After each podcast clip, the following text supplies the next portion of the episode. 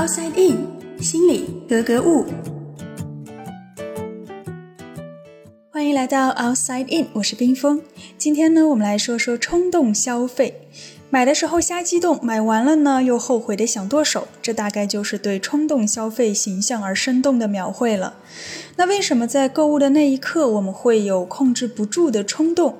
为什么这一次后悔之后，下一次我们依然还是会冲动？冲动的背后到底有着什么样的原因？又有哪些方法可以克制这种冲动呢？今天我们对话的嘉宾依然是心理专家张华老师。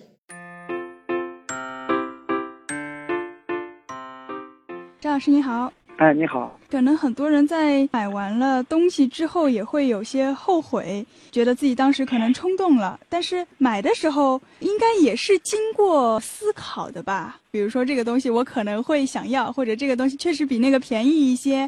嗯，这个还真不一定。那不一定啊。这可能是对你来讲是这样子，啊，有的人是一种在计划中的冲动，就是说，虽然我是冲动消费的。但是我事先是有一些计划的，比如说我想买哪一样东西，要过双十一了，我要买哪几种东西，比如说我们买一个插头啊，或者买一个手机壳啊。但是有一些人，有一些冲动完全是事先没有征兆的啊，只是在上面去浏览的时候就发现，哎，这个很吸引眼球，马上就决定购买了。再加上钱放在这个支付宝里，也不像个钱样，没有感觉啊，瞬间就可能就消费了。就是随意在网上点击看，或者看哪里有打折的就点进去看。对，对有些人来讲呢，他的这个冲动性啊是在一定的这个计划的状态下，但有一些呢，可能纯属就是一种看到宣传好，看到推广好，马上就决定购买了。那知道自己是冲动了，为什么下次还是会冲动呢？哎，这里就是说，在你冲动那一刻啊，你是很难理性的。那所谓冲动，它实际上是一种情绪，实际上是一种感觉。而那这种感觉呢，一旦被刺激激发了，那这个时候你的这个理性啊是很难发挥作用的。这里我们要从两个角度来说，一个是生理的角度，一个是心理的角度。当一个人冲动的时候，实际上就是你身体内部的一种神经系统受到一种刺激，那这种刺激作用之后会引起你一种兴奋性的反应。就比方说你到了那个迪厅里，那一种氛围，让你整个人身体兴奋起来了。尤其是我们第一次去到迪厅里去蹦迪，你会发现你整个人因为这种新鲜，因为这种刺激，你会充满着兴奋感。那一旦我们的人经历了这种新鲜刺激之后，遇到这种挑战的事儿，遇到这种刺激的事儿，你的大脑啊会立即分泌一种生理物质啊，这种物质叫多巴胺。多巴胺是干嘛的呢？它就是负责让你的大脑产生各种愉悦的感觉啊，很兴奋的感觉，很开心的感觉，甚至很上瘾的感觉。那这种感觉呢？就会让你很兴奋，就会让你很积极的想去做一些事儿，所以就像这个购物也是一样，当看到各种刺激啊，降价也好，把这个东西写的很诱人也好，那这个时候呢，你的大脑开始分泌很多多巴胺，这时候你作为一个消费者啊，你身心变得很开心、很愉悦、很兴奋，然后你就开始可能手不受控制了，就开始产生大量的那种购买欲望，但是一旦买完了之后，你可能这种多巴胺它的分泌就降低了。兴奋也就减弱了，但是呢，你已经购买好了，也已经后悔了，这就很多人一激动买了，买完之后要剁手，可能就是来源于这种刺激。另一方面，我们之前还聊过一个话题，就是说，当一个人啊，他的情绪很兴奋的时候，往往你的理性是减弱的。所以，当你购物那一刻，你整个人很兴奋的时候，这个时候你的理性啊，就得到了一种压制。那也就是说，你对问题的一种判断、理解就有失偏颇了。所以那一刻你很难去理性的控制你去刷卡，甚至也很难理性的去想，哎，这个东西有没有用，买这个东西有没有意义，所以你对于购买东西的这样一种判断性、准确性也就减弱了，所以消费起来也就更加的不受控制、冲动。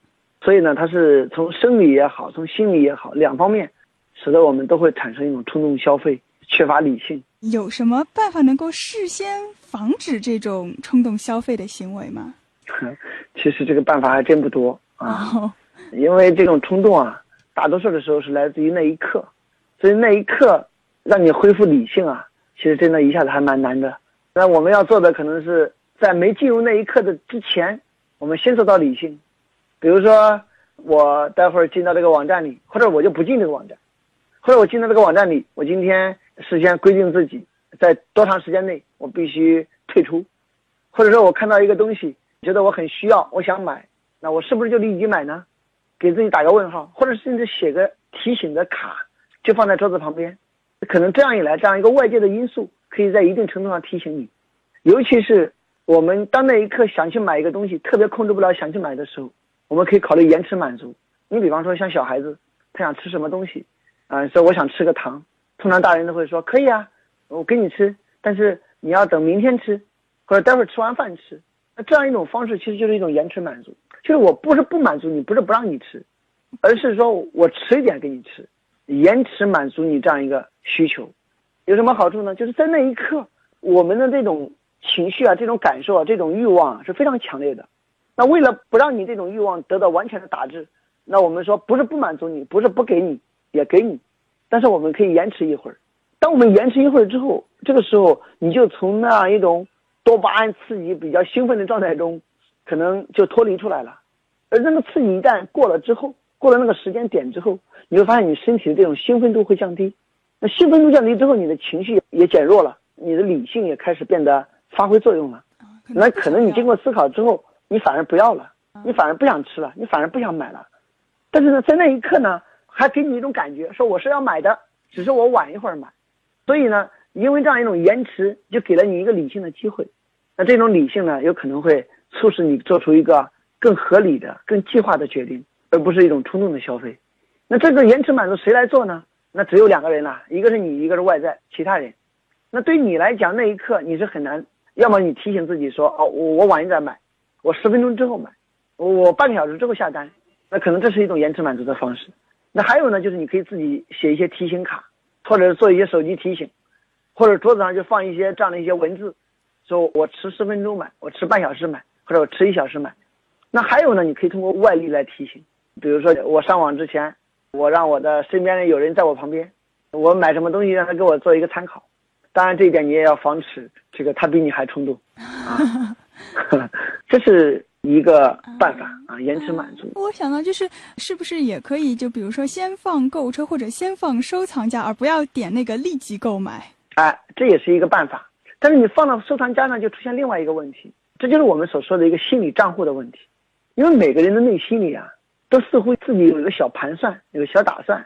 比如说，到了这个双十一，到了购物节，那我就该购物，仿佛我已经有一笔钱，已经为购物做好准备了。所以有时候我们把这个东西啊放到了这个购物车里，这几样东西仿佛是我是要买的。啊，我只记得我曾经看到一样东西，当时没有买，然后放进购物车里了。后来想起要买类似东西的时候，第一时间跑到那里面把这个账给付了。可能放进这里面之后，直观就有一个心理感受，就是这个钱啊要花的概率会比较高。所以呢，其实人们去做这个双十一本身就是为了消费的。就好比说，我们到了春节了，你到春节这一天，你去买一点吃的，你会不会觉得花这个钱很冤枉？你不会，嗯，你觉得理所当然。所以商家呢就很会利用这种心理，给你找各种理由，让你为你这个心理账户里去储备钱去消费。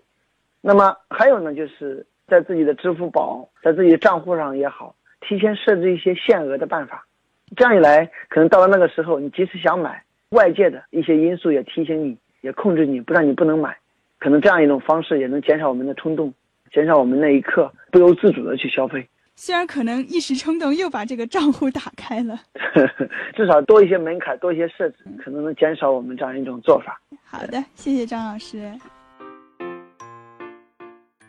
说到冲动啊，大家总觉得啊是一个很不好的东西，但其实呢，冲动它也是一种正常的情绪和行为反应。比如说，在许多的情感体验当中，包括恋爱啊、结婚啊等等，其实都离不开冲动。